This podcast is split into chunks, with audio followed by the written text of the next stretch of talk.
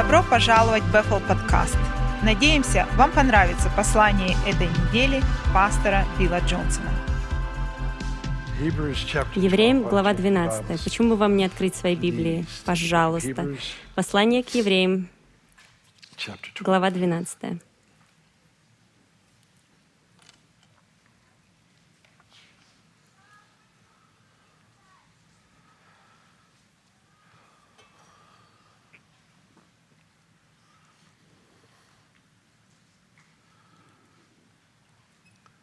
Пять самых страшных людей, которых я когда-либо встречал в своей жизни, самые ужасающие люди, которых я когда-либо встречал, были все ожесточенными.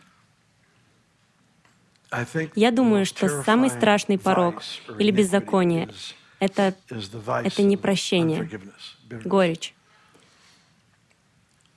Я не знаю ничего другого, что разрушает жизнь быстрее, хотя в некоторых кругах это обычно воспринимается почти как добродетель.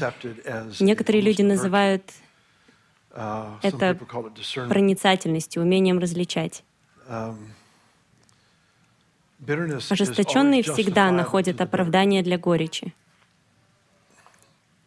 У них всегда есть свои причины, стоящие за обидой, горечью и непрощением. Мой любимый тип добродетели — это благодать.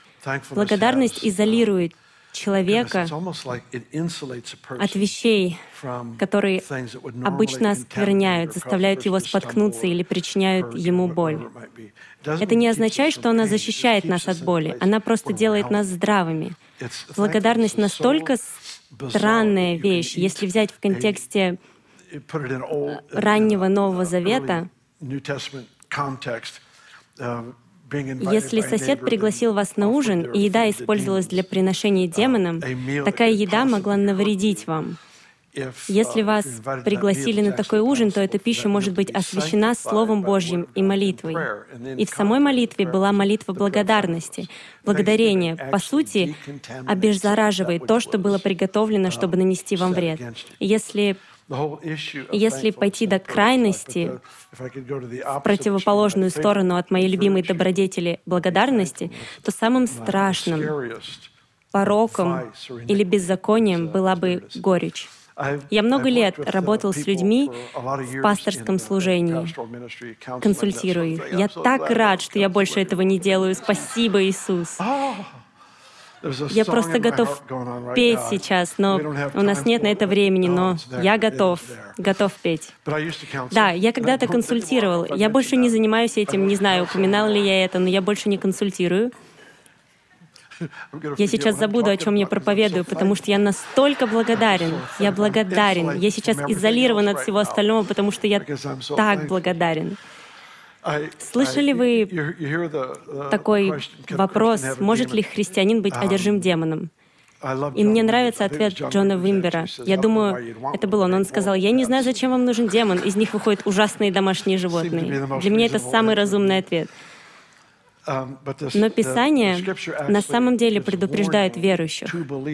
Не давайте место дьяволу. Суть в том, что христианин может дать место влияния врагу. Павел в Ефесянам 4 предупреждал, чтобы мы не давали место его влиянию. И я наблюдал за людьми, с которыми работал в течение последних 40 лет, и, по моему мнению, три сферы, где зачастую люди открывают двери для демонического влияния, это злоупотребление наркотиками, особенно галлюциногенами, сексуальное, повторяющее извращение и горечь обиды. Пять, пять наиболее страшных людей, которых я встречал за свою жизнь, имели одну общую вещь. Они все были ожесточены и обижены вне здравого рассудка. Всякая горечь — это не здравый рассудок, но эти люди были одержимы духом обиды. С одним из них я работал здесь, в рейдинге. Я пытался помочь ему, но, но он отказался. Затем в Ивервилле они оба сидели в тюрьме за убийство. Они убили людей после того, как они отказались от попыток помочь им освободиться от горечи. Горечь непрощения на самом деле является духом, в котором зарождается убийство. Это неразвитое убийство, так и есть на самом деле. Перерастает ли это все-таки в насильственное действие или нет, не в этом суть. Это то, что происходит в сердце человека, который озлоблен и имеет непрощение. Для меня самая страшная часть предмета непрощения, мы прочитаем об этом uh, через несколько минут в послании к Хервеям 12, но это утверждение, которое непрощение оскверняет. Итак, представьте себе, это человек, на которого я обижен. Я человек с горечью непрощения. Это человек, на которого я обижен. И происходит то, что непрощение, горечь, которая во мне, она оскверняет меня. Она оскверняет всех под моим влиянием. И она ничего не делает человеку, на которого я обижен. Это самая безумная вещь. Это как, это как пить яд. Кто-то сказал, что это как самому пить яд и надеяться, что кто-то другой умрет. Понимаете, горечь, она разрушает сосуд, в котором она находится. И мы искупленные люди. Я не думаю, что на Земле был бы хоть один человек с горечью, если бы мы осознали, насколько мы были недостойны прощения Бога, и все же Он простил нас. Я не думаю, что возможно осознать, насколько я не заслужил прощения, и Он все равно простил меня. Насколько же больше я должен прощать, даже в самых худших ситуациях в жизни. Прощай. Прощение не означает, что ты снова можешь иметь доверие. Доверие нужно заслужить, прощения нет.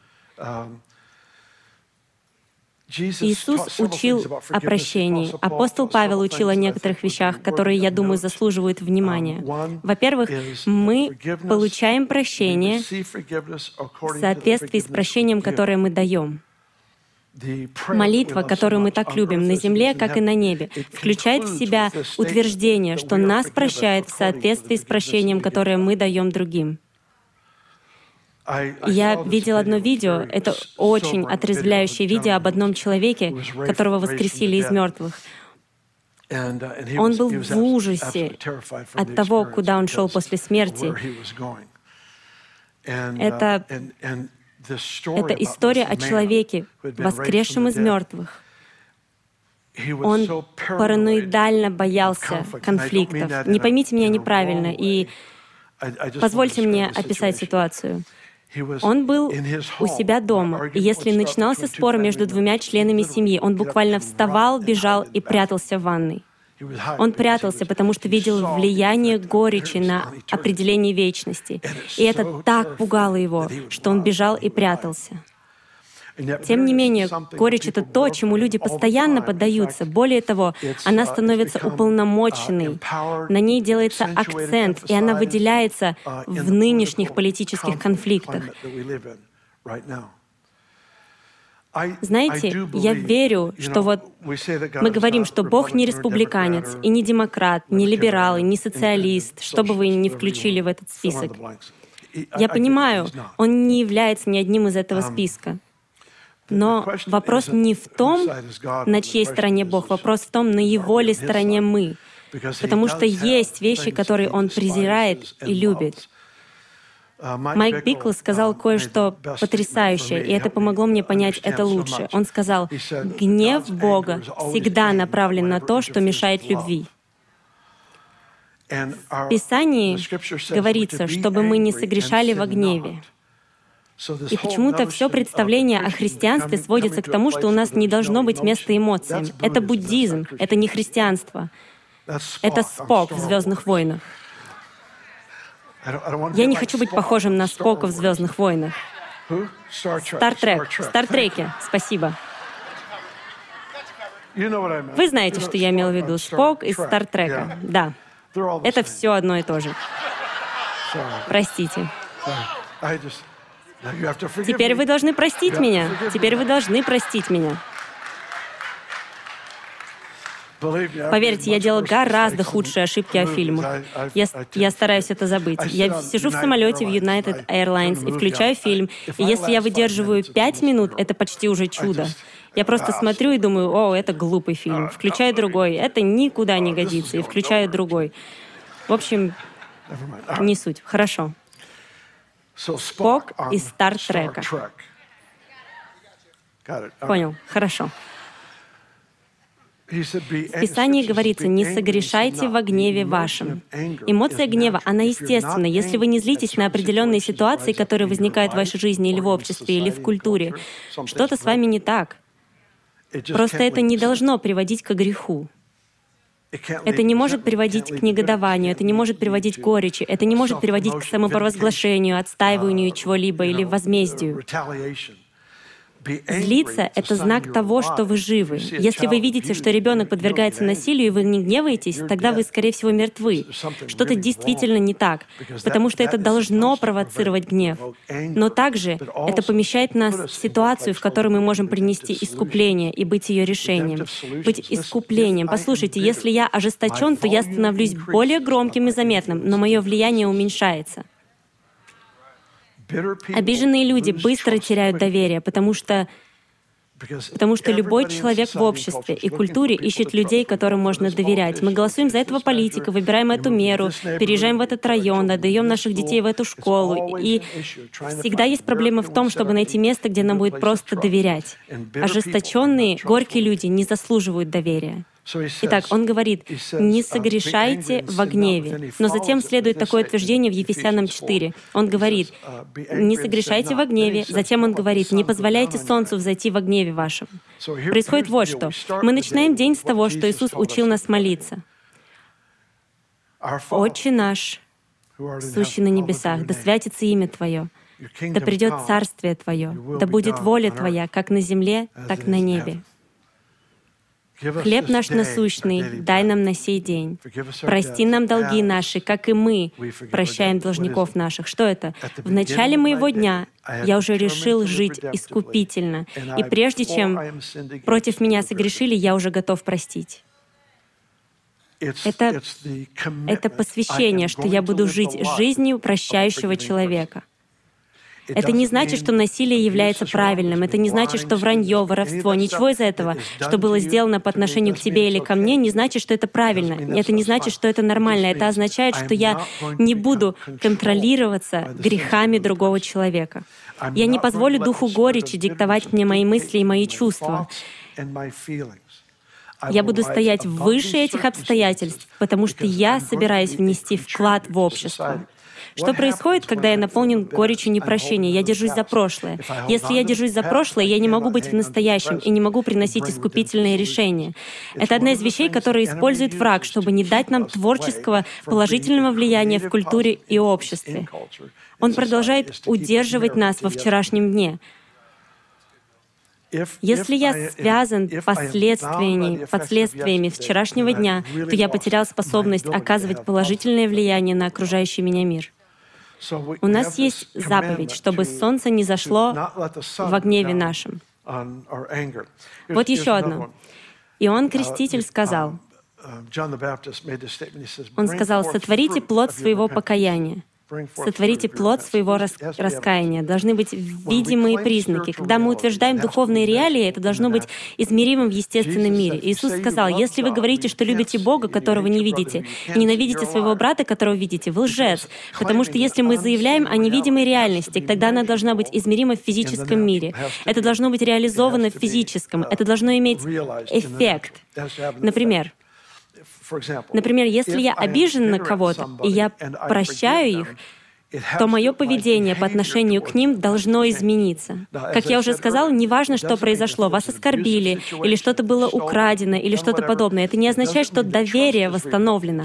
Это просто значит, что я сделаю все от меня зависящее, чтобы жить в мире, и меня не может контролировать тот факт, что мне причинили боль, и данная ситуация не может мной манипулировать. Итак, у нас есть заповедь. Мы не позволяем солнцу зайти во гневе. Поэтому Поэтому я начинаю свой день как человек искупления. Сегодня я решил, прежде чем что-нибудь произойдет, что бы ни случилось, сегодня я буду жить как человек прощения.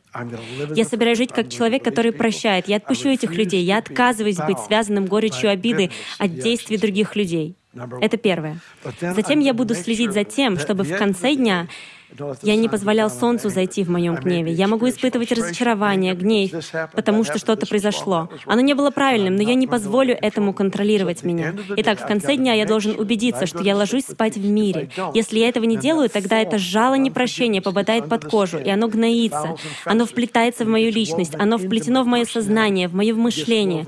Оно становится частью того, кто я есть. Чем дольше я оставляю его там, тем больше он начинает определять меня. Иисус хочет, чтобы мы каждый день были новым началом, где мы становимся истинными вкладчиками в общество. Мы не можем этого сделать под влиянием горечи. Я помню, как много лет назад я консультировал кого-то. Я уже говорил вам, что я больше не консультирую. Давайте просто споем песнь благодарения Господу. В моем сердце звучит эта песня. Я, я просто хочу, чтобы вы знали об этом. Я испытываю огромную радость. Тем не менее, я сидел с одной парой на консультации давным-давно. Давным-давно. Она злилась на него, потому что он сделал что-то 10 лет назад. Это много солнца, опустившегося во гневе. Uh, И uh, они друзья, поэтому мы продолжаем общение. Я узнала, что она носит это в себе в течение 10 лет. Я сказала, хорошо. Посмотрел на него и спросил, ты когда-нибудь раскаялся в том, что сделал? Он сказал, да. Uh, И я сказала, ну, а где доказательства? Это не было обвинением. Звучит грубовато, но это было в простоте разговора, потому что в Писании говорится, сотворите плод своего покаяния. Если ваше внутреннее решение не влияет на ваше поведение, у вас нет доказательств, что вы прощены. Не так ли?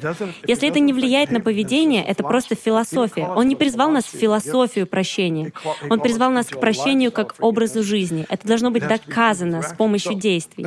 Поэтому я спросил, у тебя есть какие-нибудь признаки этого? Он сказал, нет, не думаю. Я сказал, хорошо, давайте встретимся на следующей неделе и просто поделись со мной несколькими признаками этого. И так прошла неделя, они сели, я посмотрел на нее и сказал, есть ли какие-то признаки, доказательства? Она говорит, нет.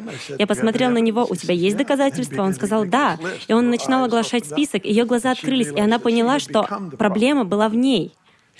Он был причиной конфликта, но ее горечь, обиды умножила это. Понимаете? Позвольте мне сказать другими словами. Ее горечь, непрощение ослепило ее от реальности его покаяния. Понимаете, горечь обиды искажает наши взгляды, нашу перспективу, точку зрения. Она коверкает их, отравляет не только то, как мы видим ситуацию или человека, который причинил нам боль, но и жизнь в целом. Жизнь в целом начинает восприниматься в соответствии с моей историей боли, через мою историю боли. То есть теперь я на самом деле, даже если я не нахожусь в непрощении, если я все еще держусь за эти вещи, эти проблемы, боль прошлого, если я держусь за них, несмотря на то, что я не обидчивый человек, эти вещи все еще формируют мой взгляд на нынешние ситуации. И для того, чтобы мы могли быть настоящими в течение определенного сезона и вне, для того, чтобы мы могли выполнять функцию искупления в любой ситуации, нам нужно понимать, что вчерашний день не может иметь длительного влияния на мою жизнь, кроме того, что сделал Иисус. Вернемся к истории. Итак, я спросил, есть ли какие-нибудь признаки? Он говорит, да, и он начал составлять список, и вдруг она поняла, что он был прав. Он действительно проявлял признаки своего прощения. Дело в том, что когда вы прощаете кого-то, простое принятие философии того, как быть прощающим, не решит проблему. Но когда в этом есть ощутимые действия, может быть, вам нужно взять день, чтобы поститься и молиться за этого человека, может быть, вам нужно ему позвонить. Я помню, как я звонил конкретным людям, которые действительно, которые действительно причинили мне боль. Я звонил им, чтобы благословить их, почтить или послужить им каким-то образом. И это было так больно, но та единственная часть, которая болела, должна была быть мертва. Поэтому это не было такой большой проблемой. Не защищайте то, что должно быть мертво. Предоставьте это в послушании Христу, направьте его на послушание, на действие послушания. Вот в чем дело. Если я прощаю этого человека, мне необходимы определенные изменения в поведении. Предположим, я был оскорблен 20 лет назад. Они уже мертвы, я ничего не могу для них сделать. Но знаете, что я могу? Я могу молиться о Божьем благословении для их потомков начать действовать в какой-то мере. Возможно, этот человек живет не знаю, возможно, этот человек живет на другом конце планеты, но вы приходите к Господу и говорите, «Боже, я знаю, что я не заслужил Твоего прощения, и Ты простил меня. Я прошу, чтобы ты проявил такую же милость этому человеку, который причинил мне боль. То, что я ввел в мою жизнь в качестве регулярной дисциплины в последние месяцы или год, или около того, это причастие вместе с Бенни. Я уже обсуждал это с вами, по крайней мере, с многими из вас. Но мы любим часто принимать причастие, почти каждый день. Мы также приняли его этим утром, и мы с Эриком приезжаем рано утром, 5, 5.30, чтобы прийти и просто молиться и подготовиться к этому дню. Поэтому я люблю приносить причастие со мной, чтобы молиться. Я делаю так, я молюсь за каждого члена моей семьи, я исповедую Господа. Его ранами мы исцелены. Я молюсь за тех, кто нуждается в чуде. Я поднимаю кровь Христа перед Господом. Я провозглашаю, я и дом мой будем служить Господу. Я упоминаю каждого члена семьи. Я молюсь индивидуально и уникально за каждого. Но потом я перехожу в ту часть, где я молюсь за тех, чье служение на самом деле занимает позицию противостояния моему. Возможно, они, возможно, они пишут книги или проводят конференции, чтобы подорвать нас и меня лично. А, Возможно, они разносят в прах, осуждают или критикуют написанную мной книгу. Это может быть что угодно. Подумайте сами. Они заняли общественную позицию, чтобы противостоять мне. Когда я приземляюсь здесь, они встречают меня в аэропорту, и было очень много странных ситуаций. Плакаты с протестом на конференциях, которые я провожу. Это просто потому, что они меня так сильно любят, и пока этого не знают. Однажды Крис очень разозлился, потому что мое имя было на доске протеста, а его имя нет. Он был немного расстроен из-за этого, но в любом случае. В моем списке есть пять человек, три из которых известны во всем мире, которые заняли эту позицию противостояния мне. Никогда не критикуйте слугу перед его мастером. Верующий никогда не имеет права обвинять другого верующего перед Богом. У нас нет такого права. Итак, что я делаю? Я поднимаю их имя перед Господом и молюсь. Сегодня утром Сегодня утром я молился, Боже, я молю, чтобы они ни в чем не нуждались, чтобы все, что им нужно, все, что им нужно в жизни, финансы, расположение, открытые двери, потому что они проповедуют Евангелие может, открытые двери, двери для даров, которые Ты дал им. Я молюсь о благословении Господа на них. Но вещи, которые я люблю молиться больше всего, звучит так. «Отец, я прошу Тебя дать им радость, иметь детей, у которых будут дети, у которых будут дети, которые будут служить Тебе всем сердцем. Что у них будет привилегия иметь детей, внуков, правнуков, которые будут служить Тебе всем сердцем. Подари им это счастье и это удовольствие. То, что вам нужно сделать, это иметь свидетельство того, что внутреннее решение было принято, и оно выполняется. Иногда это молитва, иногда это подарок, иногда это телефонный звонок. Это что-то, что мы делаем, чтобы убедиться, что мы живем по Писанию. Как говорится, если возможно с вашей стороны, будьте в мире со всеми людьми, сделайте все возможное на вашей стороне, чтобы оставаться непорочным духом горечи. Аминь. Мы так и не добрались еще до Евреям 12, да? Просто поверьте мне, там все здорово. Позвольте мне сделать еще один комментарий, и затем мы прочтем это место. Из-за политически усиленного конфликта, который существует сейчас в нашей стране, нам нужны люди с праведными ценностями, которые не затронуты горечью. Одна из самых сложных вещей в мире — это служить группе людей, не подхватывая их обид — на самом деле, позвольте мне сделать еще два комментария. Это настоящий вызов. Послушайте внимательно. Очень трудно посвятить себя служению группе людей и не обижаться на их обидчиков. Например, очень трудно служить бедным, не обижаясь на богатых. Очень трудно служить богатым и не обижаться на тех, кто не работает. Очень сложно служить детям и не обижаться на взрослых, которые не берут в приоритет жизнь ребенка. Трудно служить взрослым и не обижаться на молодое поколение, которое не проявляет к ним никакого уважения. Трудно служить одной расе, не обижаясь на другую расу. Список можно продолжать и продолжать. Иногда служение людей определяются тем, на что они обижены, вместо настоящего служения Евангелию. Я считаю, что Бог заботится о проблемах, которые поставлены на карту в любой из наших стран, представленных в этой комнате. У Бога нет различных мнений. Он просто прав.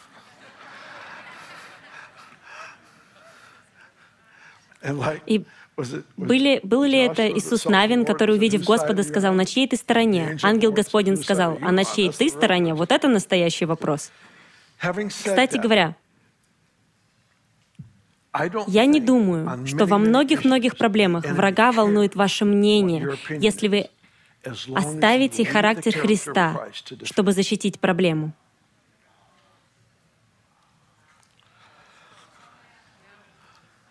Во многих областях нашей жизни я не думаю, что дьявола хотя бы немного волнует наши убеждения, касающиеся проблемы, пока вы действуете вне характера Христа для ее защиты.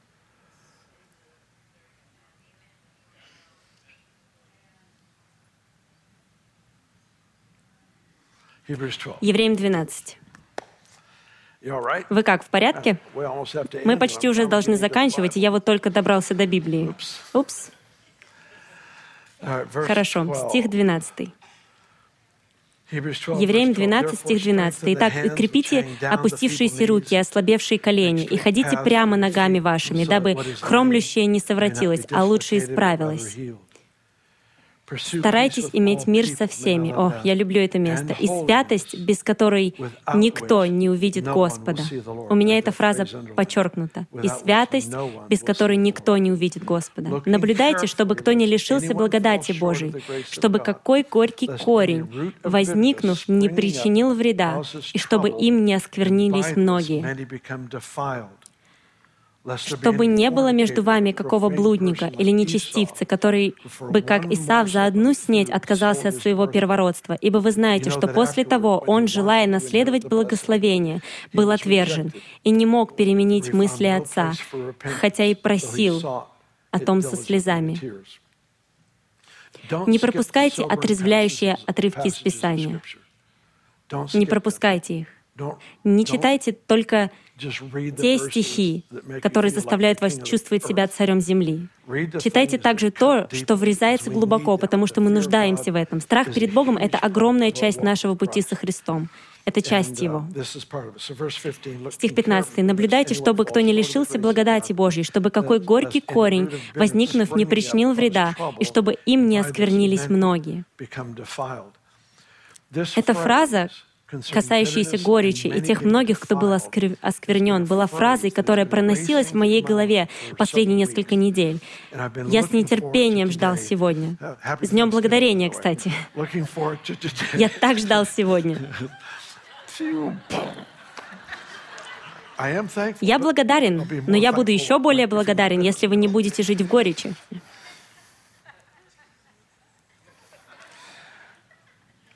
Это проносилось в моей голове последнее время, потому что я чувствовал, я чувствовал и видел оскверняющий эффект человеческой горечи на другом человеке. Господь ведет нас глубже в места, в места служения, любви, заботы, влияния. Но мы не можем выжить там, если не знаем, как противостоять обидам на людей, которых мы любим и о которых заботимся.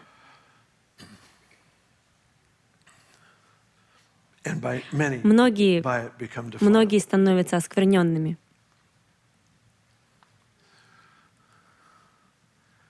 Uh, Я разговаривал с некоторыми моими друзьями две недели назад — и мы смогли провести некоторое время вместе. У них был какой-то праздник в честь дня рождения или вроде того. Я сейчас уже точно не помню. Всем нам казалось, что что-то было не так с едой, и все просто продолжали есть, несмотря на то, что вкус был странным. И затем прилетел удар. Все, все получили пищевое отравление. Все, кроме двух человек. У всех, кто ел эту еду, было пищевое отравление. Многие были осквернены. Если вы питаетесь критицизмом и обвинениями, вы получаете пищевое отравление.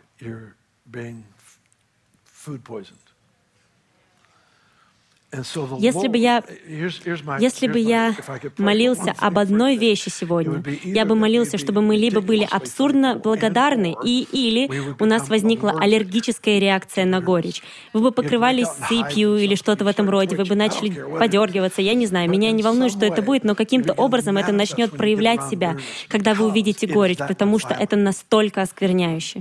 И чтобы увидеть влияние горечи в душе человека, это видеть влияние на семью. Я понимаю, что в этой комнате представлены ужасные истории. Что-то, что вы пережили, выходит за рамки слов. Я провел достаточно времени один на один с людьми, чтобы знать, как люди иногда поступают с другими людьми. Это просто сумасшедше глупо. Это просто глупо. Но для вас не существует свободы вне прощения. Ее просто нет. Просто нет. Мы оскверняемся нашими собственными занимательными мыслями об обвинениях. Павел сделал это чудесное заявление филиппийцам 4. Простите, я должен давать вам точный адрес места Писания. Если бы у меня было все как надо, у меня были бы стихи на экранах с адресами, и вы бы были еще более умными из-за этого. Филиппийцам 4, стих 8, он говорит, что чисто, что любезно, что добродетель, о том помышляйте. И если у меня есть проблема, у кого-нибудь когда-нибудь было так, что вы думаете о ком-то и обвиняете человека, и около тысячи мыслей в минуту проносятся в вашей голове? Может быть, не тысяча, может быть, сто в минуту. Обвинения, которые приходят в наш разум. Если я не буду активно противодействовать им, не осуждая, но заменяя их, враг может посеять мысль только там, где нет мысли.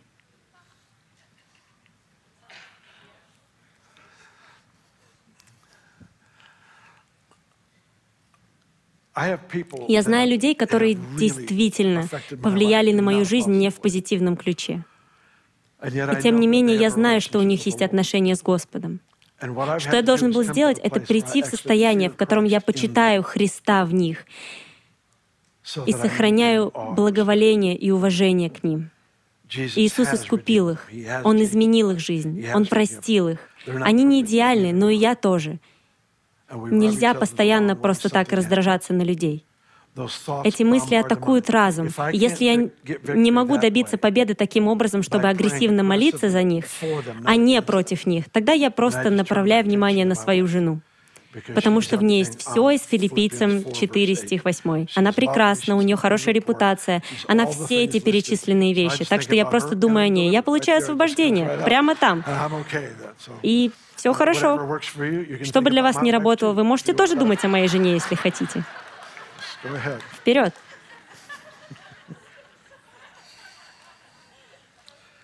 Что я не могу позволить себе, это тратить время на то, чтобы думать о чем-то, что потенциально может пустить корни в меня и формировать то, кем я являюсь.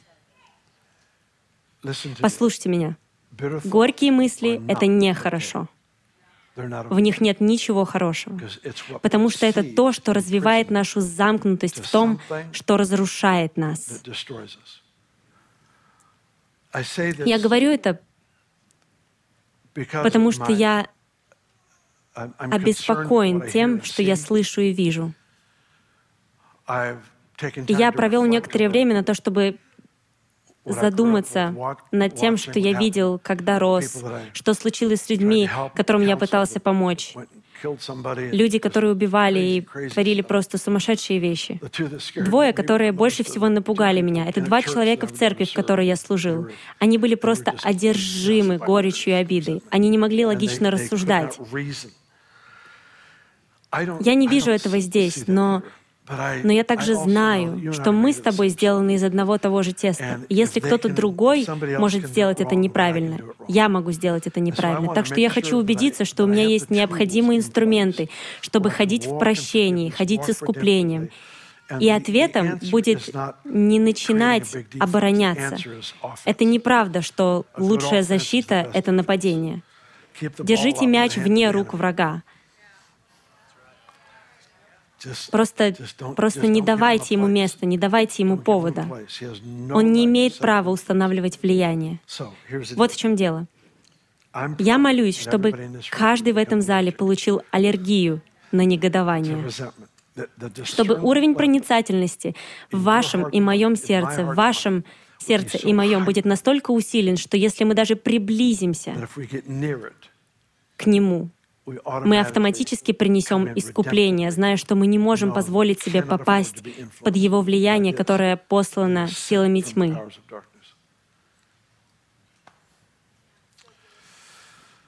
Ага.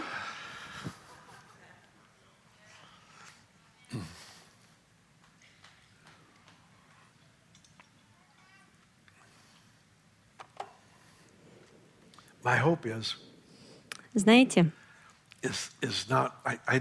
я на самом деле редко думаю о выживании. Я думаю с точки зрения преодоления. Понимаете? Я не хочу быть последним оставшимся. Я хочу быть частью армии, которая действительно имела влияние. Поэтому, очевидно, я не хочу, чтобы люди падали духом горечи, попадали под этот контроль. Но более того, я хочу видеть, как искупительная армия направляется в более и более глубокие места влияния. Люди, которые знают, как прощать. Знаете, на протяжении многих лет мы читаем цитаты некоторых героев нации. Вы читаете цитаты, простите, они есть у меня на моем айпаде, я не думал, что упомяну их. Цитаты Мартина Лютера Кинга. Некоторые из его заявлений о прощении, очень глубокие заявления — Место влияния действительно дается тем, кто умеет прощать. И я молюсь за вас, я молюсь за меня, чтобы Господь продолжал бы направлять нас в места влияния, потому что мы знаем, что значит жить как искупительная армия прощающих. Давайте встанем вместе и помолимся вместе. You know, my dad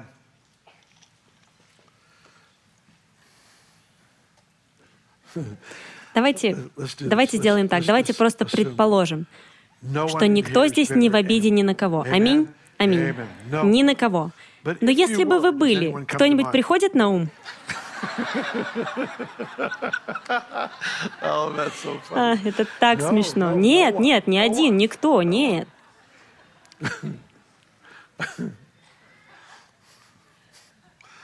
Мой папа использовал это утверждение. Он говорил, когда вы омываете ноги другого человека, вы узнаете, почему он ходит так, как он ходит. Некоторые люди, на которых вы можете быть обижены, вы бы не были обижены на них, если бы вы вымыли их ноги, потому что вы бы знали, о, вот почему они так хромают. В этом есть много смысла.